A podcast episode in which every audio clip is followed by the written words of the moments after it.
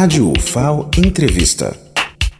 O juiz federal Antônio José de Carvalho Araújo participou de um debate sobre a reforma da Previdência, enfocando principalmente os servidores públicos. Juiz, a gente percebeu que as pessoas saíram bastante angustiadas com tantas mudanças no regime de aposentadoria do servidor público e dos trabalhadores de um modo geral. Certeza, não para menos, né? Os servidores, é, servidores públicos, especialmente no caso aí os federais, civis, né, não os militares, eles tiveram, é, tiveram uma profunda transformação no seu regime próprio, retirada abrupta de certos direitos, né, uma, a, direitos que existiam há, há, muitos anos, que garantiam, preservavam não só a estrutura salarial, mas também um regime de aposentadoria com pensão por morte, com aposentadoria por incapacidade. A, o aumento das alíquotas é confiscatório, o servidor pagava 11% em cima da sua remuneração, servidores anteriores a 2012, né, porque os anteriores a 2012 estariam em outro regime, e de repente passam a pagar até 22% de, de aumento de alíquota, ainda com previsão, possibilidade de ter mais aumentos de alíquota, além desses que foram aprovados, ou seja, a, a reforma, inclusive, ela desconstitucionaliza, ela retira da Constituição de forma que outros aumentos poderão ser criados através de lei, não mais através de emenda constitucional, como é era atualmente, era antes da reforma, enfim,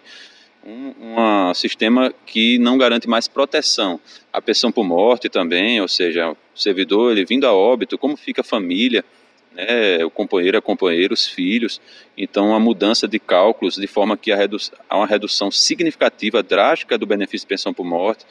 inclusive em caso de incapacidade, apostadoria por incapacidade também. Então, tudo isso leva a crer que uma reforma que foi considerada, considerou os servidores como se fossem pessoas privilegiadas, num termo abstrato, genérico, colocando inclusive a população contra o servidor público, que é aquele, é aquele trabalhador fundamental, principalmente para a população mais humilde, mais pobre, porque ele presta aquele serviço, não existe serviço público sem um trabalho humano, então um trabalhador que presta aquele serviço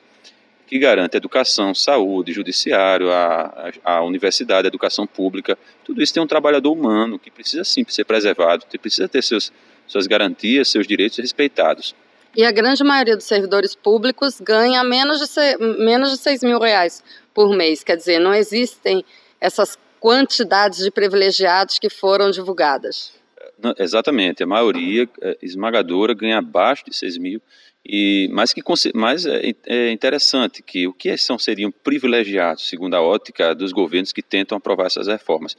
Ah, o que uma pessoa que ganha acima de um salário mínimo, porque é o que aparenta, até porque a reforma ela foi pesada e ah, detalhe importante, porque não só atacou os servidores, mas também prejudicou a população mais humilde pelas forma, pela forma de cálculo que foi alterada em relação aos trabalhadores da iniciativa privada. Mesmo um trabalhador que ganha R$ 1.500, pela forma de cálculo, redutor que o governo criou para se conseguir, para se encontrar o valor de aposentadoria, e o cidadão que passou a vida toda ganhando R$ 1.500, R$ 2.000, ele vai ter o seu benefício de aposentadoria praticamente reduzido a um salário mínimo. Então ele atinge também essa população mais pobre, como também, na verdade, ele utiliza os servidores como se fossem os privilegiados para dizer que a reforma da Previdência atacará os privilégios e que seria importante, como sempre, a ideia de que vai movimentar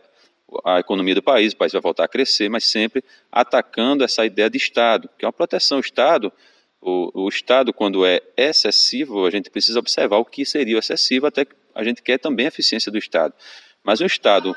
que um Estado ainda mais no país com tamanhas desigualdades, o Estado tem que ser forte, tem que garantir sim a proteção da população mais vulnerável e ela se faz isso principalmente com serviços públicos e trabalhadores, trabalhadores respeitados com garantias de salários e de aposentadorias e benefícios previdenciários.